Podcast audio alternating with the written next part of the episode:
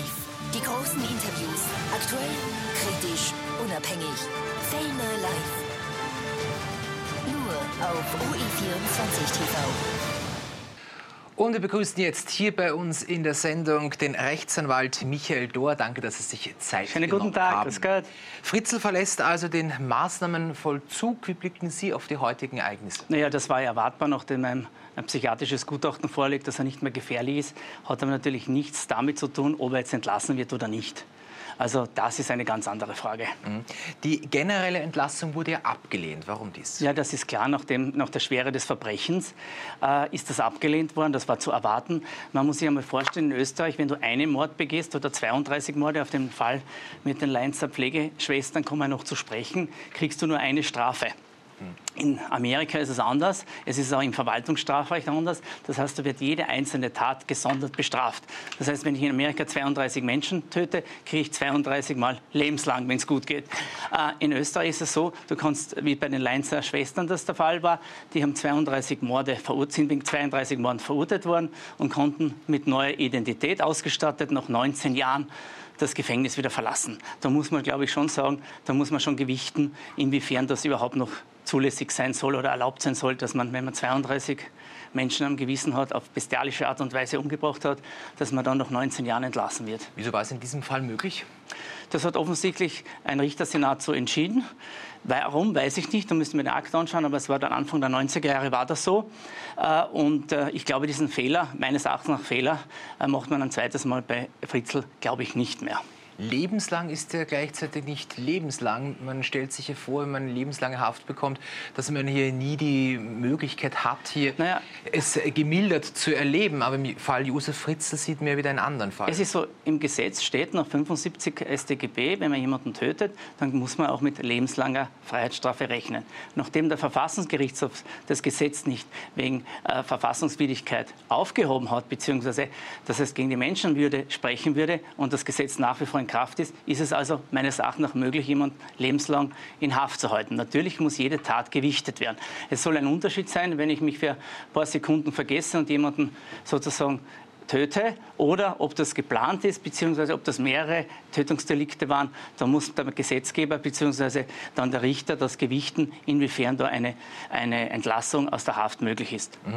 Die Entscheidung ist ja noch nicht rechtskräftig, da der Anhörung kein Vertreter der Staatsanwaltschaft beiwohnt. Bis dahin bleibt Fritzl noch im aktuellen Setting. Aber es war doch ein Fall, der in den Nullerjahren massiv für Aufsehen hier bei uns in Österreich gesorgt hat. Warum kommt es dann doch zu dieser Milderung? Nein, es ist keine Milderung. Es ist keine Milderung meines Erachtens nach.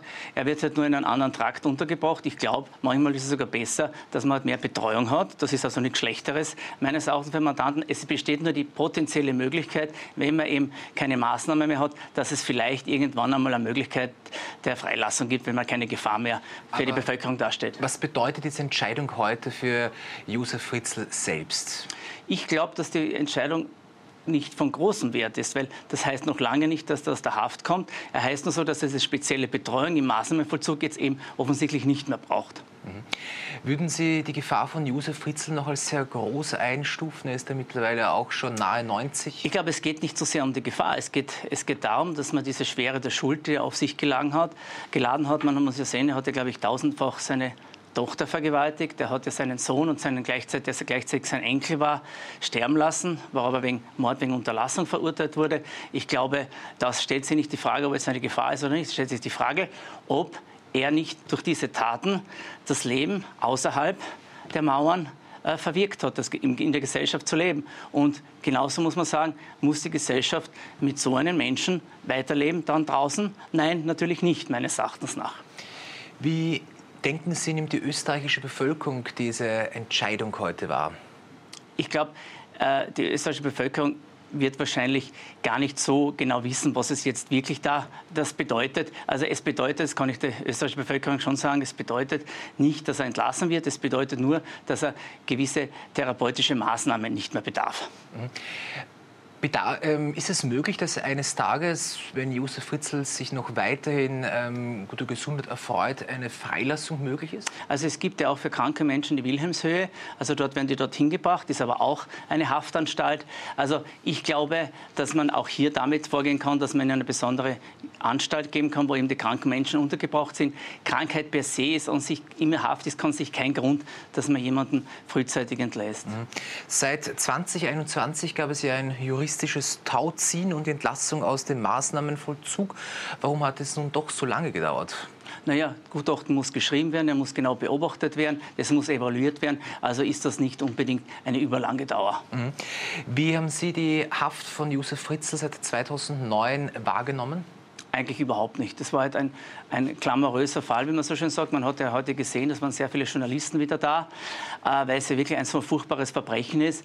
Aber in Haft hat man eigentlich von ihm nichts mehr gehört, außer dass er, glaube ich, einen anderen Namen angenommen hat, aus Sicherheitsgründen, was auch legitim ist. Ist Ihnen eigentlich bekannt, wie es der Tochter geht? Leider hat man da überhaupt nichts gehört. Also meines Erachtens nach verdient die Tochter einen Orden, äh, weil äh, so, was sie mitgemacht hat und wie sie ihre Kinder trotzdem am Leben erhalten hat, ist ist äh, ja, bewundernswert, wirklich wahr. Also, das kann sich ja niemand vorstellen, was das bedeutet hat, 24 äh, Jahre in ein Verlies eingesperrt zu sein. Mhm.